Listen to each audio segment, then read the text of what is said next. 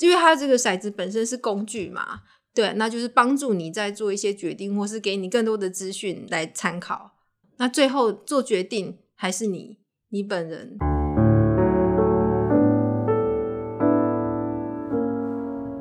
大家听过占星骰子吗？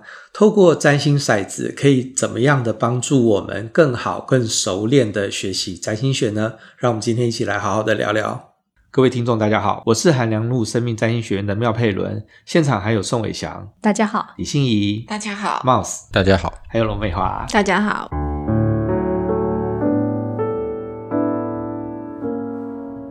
上一集有跟大家讲嘛，我们当初在这个套书开始前做了问卷，然后询问大家对套书之外有什么东西是比较有兴趣的，因为我们想增加这个募资计划的丰富度。然后结果出乎我们意料，就是很多人对塔罗牌跟占星骰子有兴趣。好，所以我们请出了 那时候请了美华，是身心灵界的代表，因为的确我们在网上搜寻占星的时候，出来很多占星骰子。可是其实我讲实在，那个时候我是就是完全不知道占星骰子到底要拿来做什么。好，不过我们后来发现，的确市场上有很多不同的各式各样的骰子。那我们甚至这次募资还特别去找了，就是我们找了蛮久，然后找到一个青金石。如果照那个矿石本身的特性，它应该是协助洞察力跟理解力这件事情。呃，就是企划他们蛮用心的啦，特别是找出这个。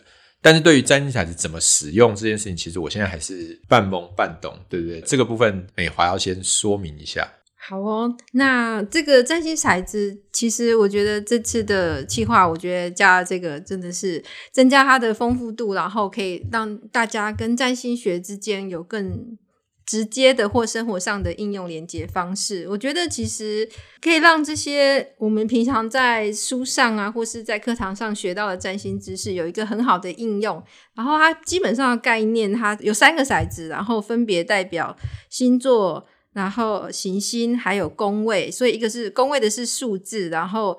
接下来两个是行星的符号跟星座的符号，那基本上就用这三个骰子，然后在适当的状态下，然后去投掷骰子，然后看那个结果，然后做一个占卜。基本上它的用意是这样子。那它的应用方式其实基础的话就还蛮简单的。如果你有些基本的占星基础知识的话，你应该听到这个原理，你自己大概摸索个一两次就会。开始使用，不过它还有一些有趣的应用。那其实可以，对不起，他会剪辑，就继续讲。没关系，我都会。嗯嗯，对对，我是要接下来要讲什么？对啊，有趣的应用，有趣的应用，比如说你可以不一定要拿来占卜，你还可以提供一些灵感。比如说你平常在工作在做决定的时候，你想要知道一件事情的走向，或者是你想要。呃，想一个点子或解决问题的时候，你也可以透过掷骰子来给你一些洞见，或是一些建议，或是来帮助你做决定，这样子。所以它的逻辑是不是有点像塔罗牌？因为我塔罗牌其实塔罗在抽的时候，其实我们一样会问问题嘛。对。那问问题之后，我抽出三张牌去判断这件事情。对。那占星骰子其实也是重点在问问你的技巧。是。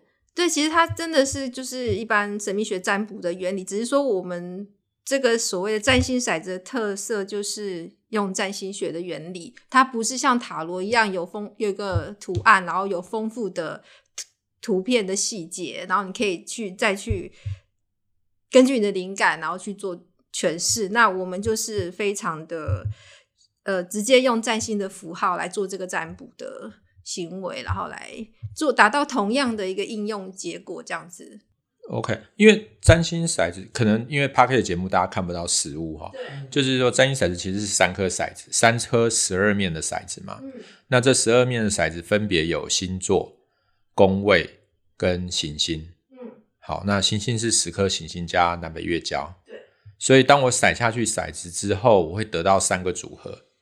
会得到一个星座、一个行星、一个宫位的组合。嗯，那比如说我甩出一个呃月宝呃月亮宝瓶一宫。嗯，那我我只是假设啦，比如说我现在想要问呃我到底出国 会不会？其实我们可以这样举例啊，也就是说，假如说 Moss 想要去知道他出国的这一个状况，去日本旅游的状况怎么样，先以这样子的这一个问题来做设定，丢一次骰子。举例来说，你可能得到结果，诶，火星天蝎座。九宫，所以这个时候你马上就知道，刚好九宫代表了国外旅行。火星天蝎座有时候比较容易涉及到一些出血星，或者是这一个关系上面的争吵。然后接下来你还还可以做什么事呢？接下来你还可以问第二个问题：那我应该要如何的去在这一次的旅行过程当中啊，哈，做进做一些这个前置性的准备，来减少或者是避免这样的可能？那你再丢一次，那它又会出现一个呃，可能海王星。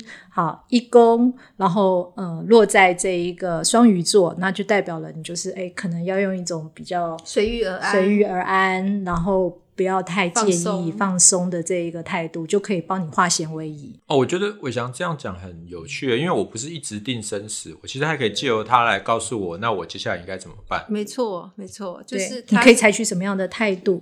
对，他可以给你建议的，所以我会一直筛筛子筛到后来也没有出门了，可以啊 可以啊、就筛到你可以啊，你 真的愿意这样做的话，就是你可以透过他来得到让你满意，或是一个你真的内心有得到解答的这样子的状态。不过有一个基本原则，就是同样的问题只问一次，而且你在问的时候你是要有信心的。你如果产生怀疑感的时候，这个时候就不要筛。对，这就是关于占卜的技巧啦，其实是对。因为它这个骰子本身是工具嘛，对，那就是帮助你在做一些决定，或是给你更多的资讯来参考。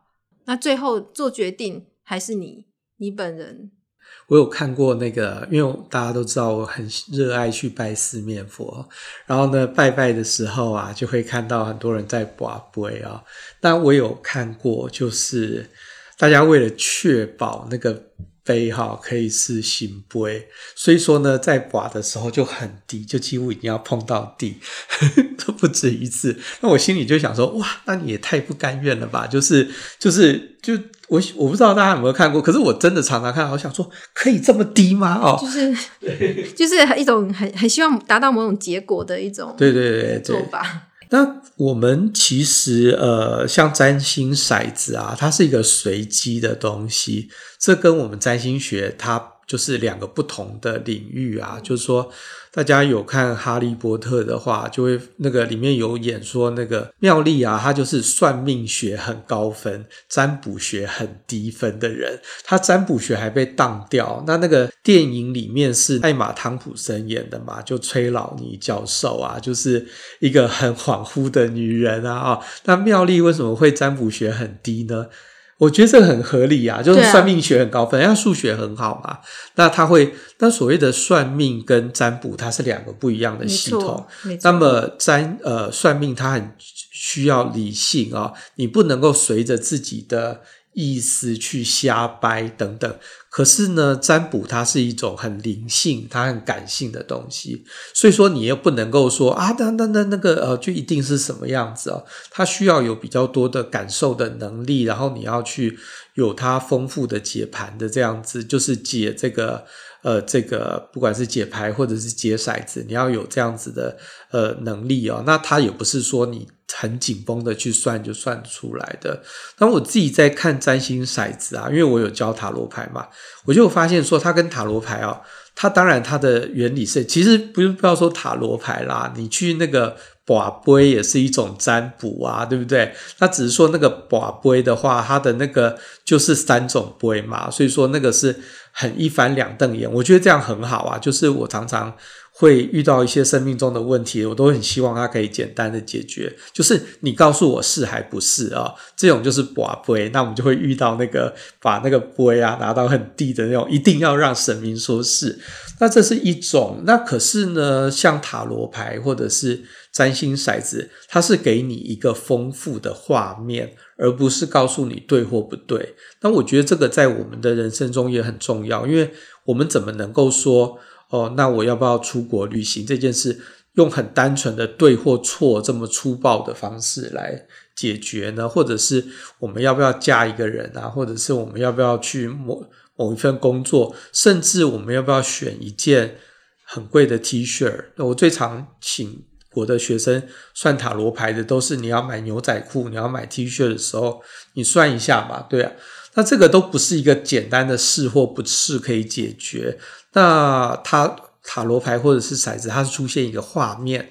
那占星骰子最大的好处呢，是各位听众，你已经不用学了，因为基本上你十颗行星啊，或者是呃十二个星座、十二宫位，这个概念是你是有的，那你只是要把它具体化。然后呢，呃，在这个看占星骰子过程中，我我自己的经验是，我脑袋里会出现一幅图像。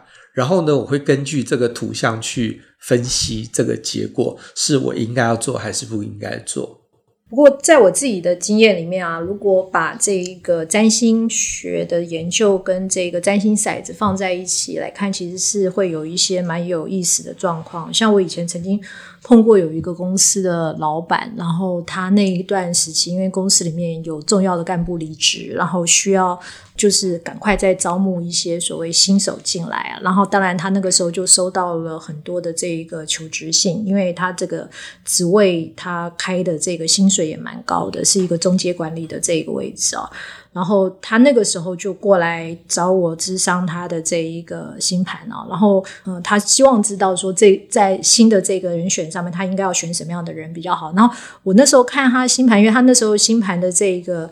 所谓的第六宫哈，也就是工作环境的那一个位置，其实刚好有一些很负面的行星进来。我如果没记错的话，应该是这个火星跟土星，流年火星跟土星都进入他第六宫。我就说，哎，你现在这一个阶段啊，急着要找人进来，而且的确是急着要找人进来，所以是流年火星进六宫啊。那个可能这个呃人要找进来不会有问题，可是就是你要找到如同你心目中所期待的那一种好的人选，可能会有困难啊。他就。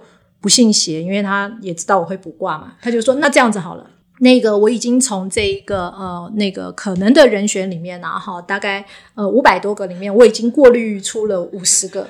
那你可不可以帮我看这五十个哪一个比较适合？对，然后我那时候不想做这件事，因为五十太累了，所以我就随口开了一个很高的价钱。小猫他就马上就一口就说好，就这个价钱。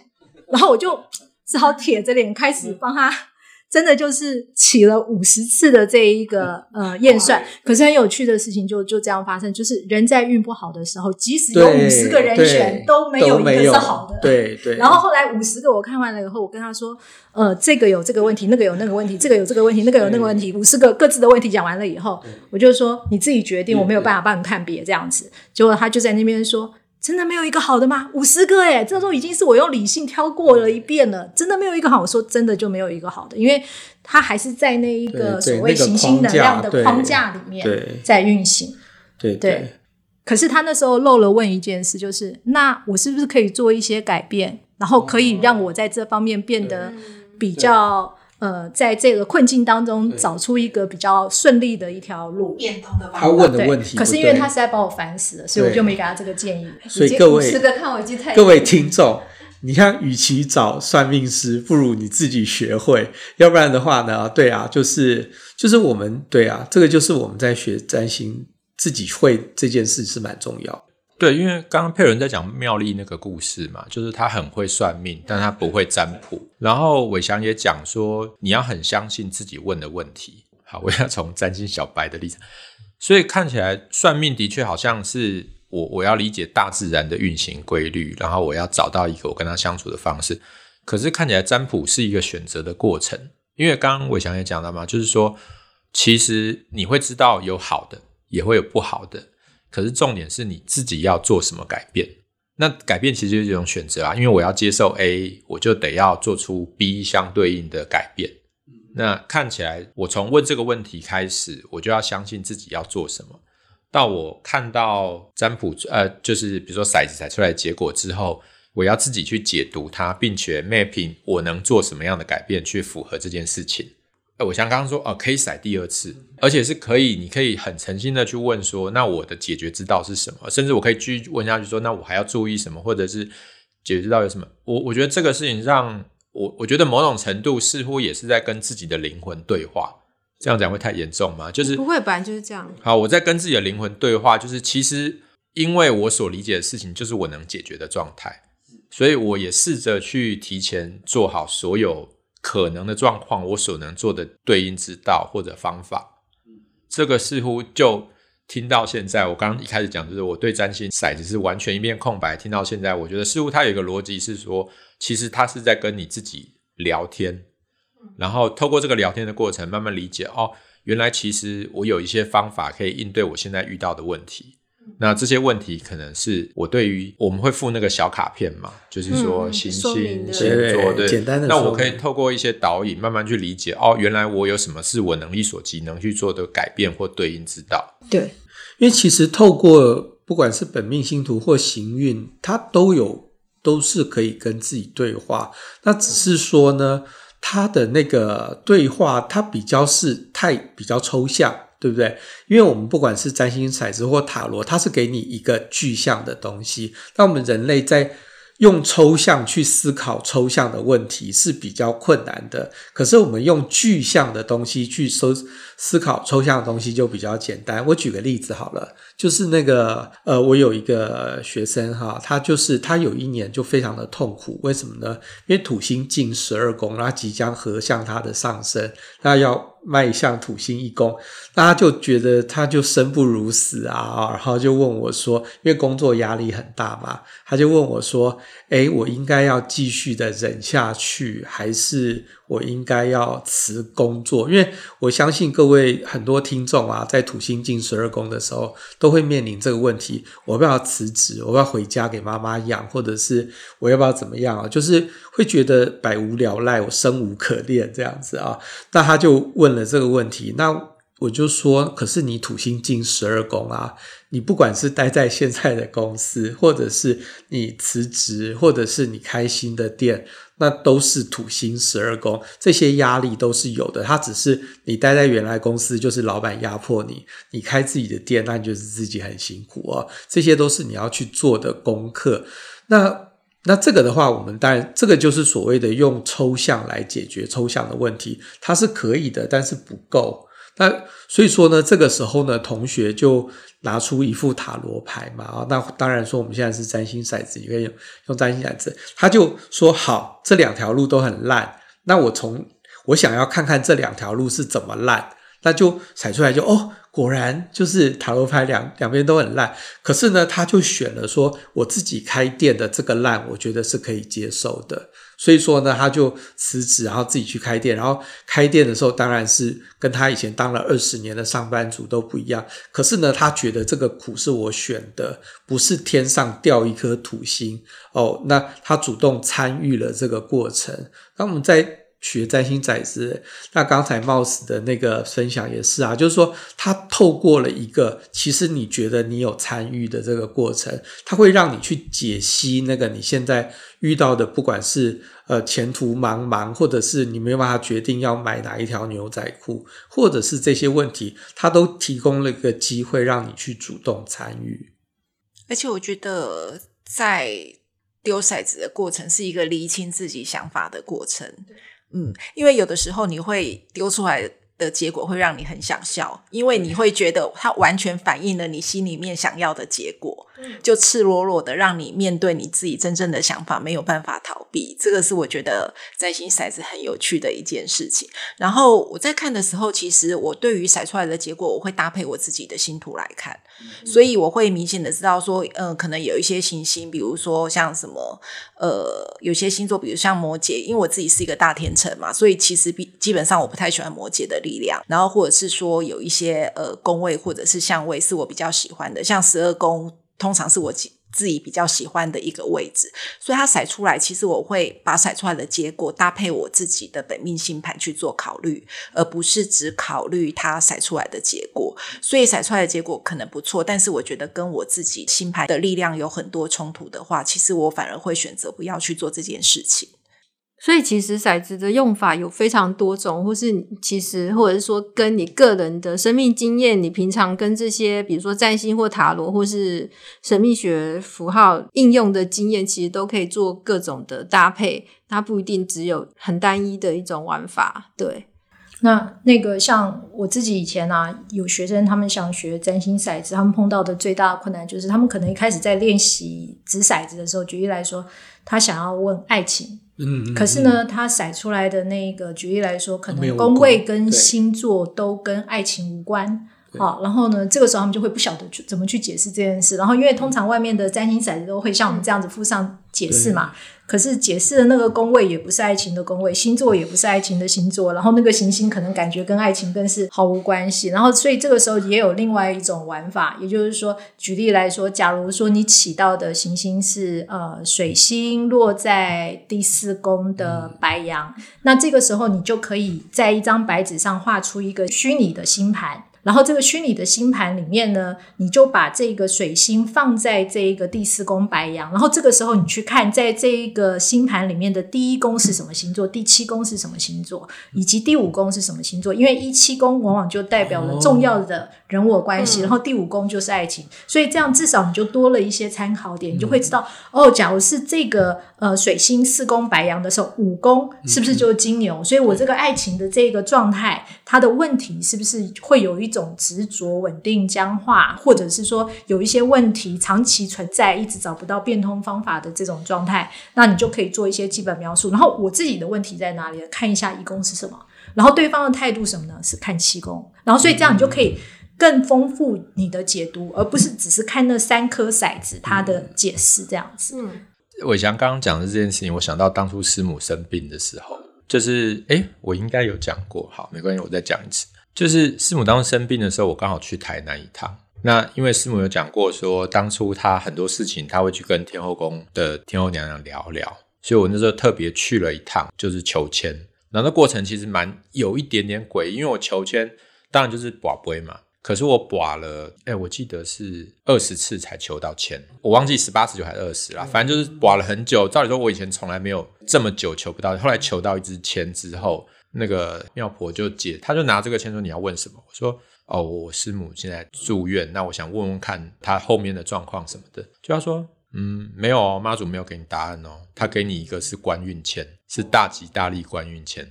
对，就是回头其实我后来才某部分理解是说，其实一方面妈祖根本不想回答你这个问题，某方面他也换一个角度回答你问题。我心里的解读是说，哦，师母去当食神，对，所以他是个官运签。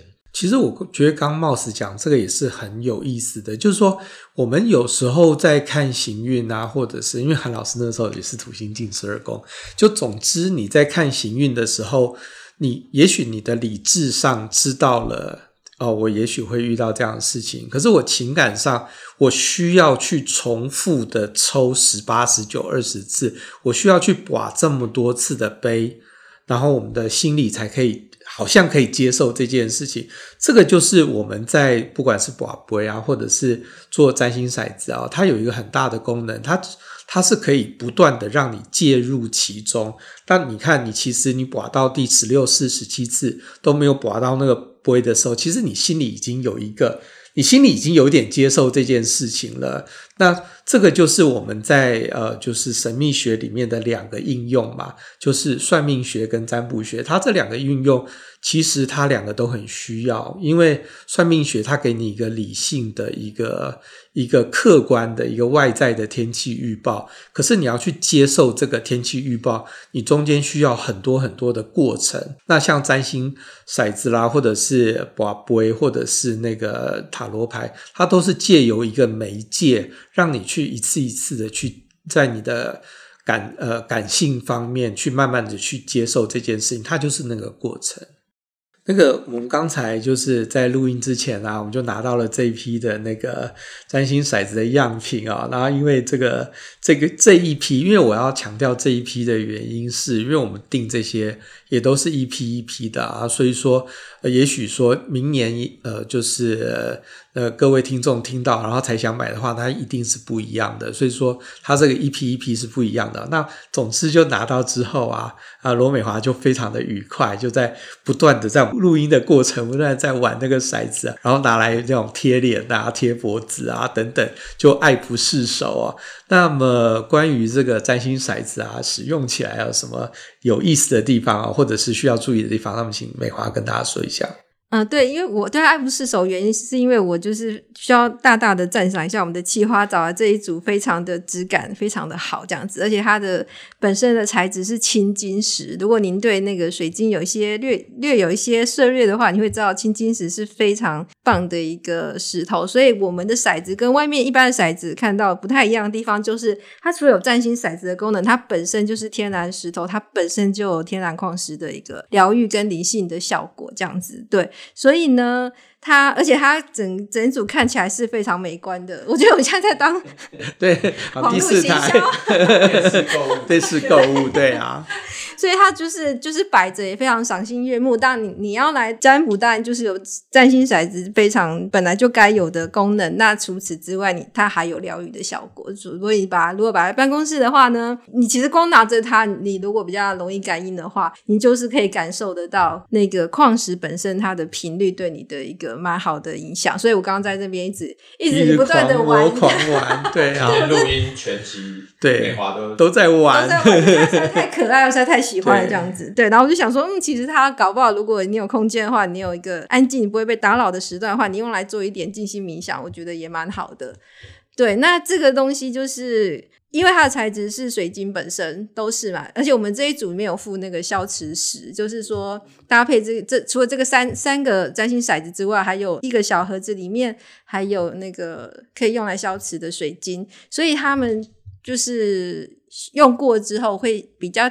建议，呃，帮他做一些定期的净化，或者说，当你真的要非常认真严肃的占卜一个仪式感，或是说你看中这一次占卜，你想要得到非常准确的结果的话，那我建议就是你每次要做这样的占卜的时候，你都先确认你你帮他的能量恢复到复原到一个非常中性，或是就是消所谓的消磁的状态。那方法呢，就是其实可以应用你本来就知道的知识，比如说你可以拿去晒太阳。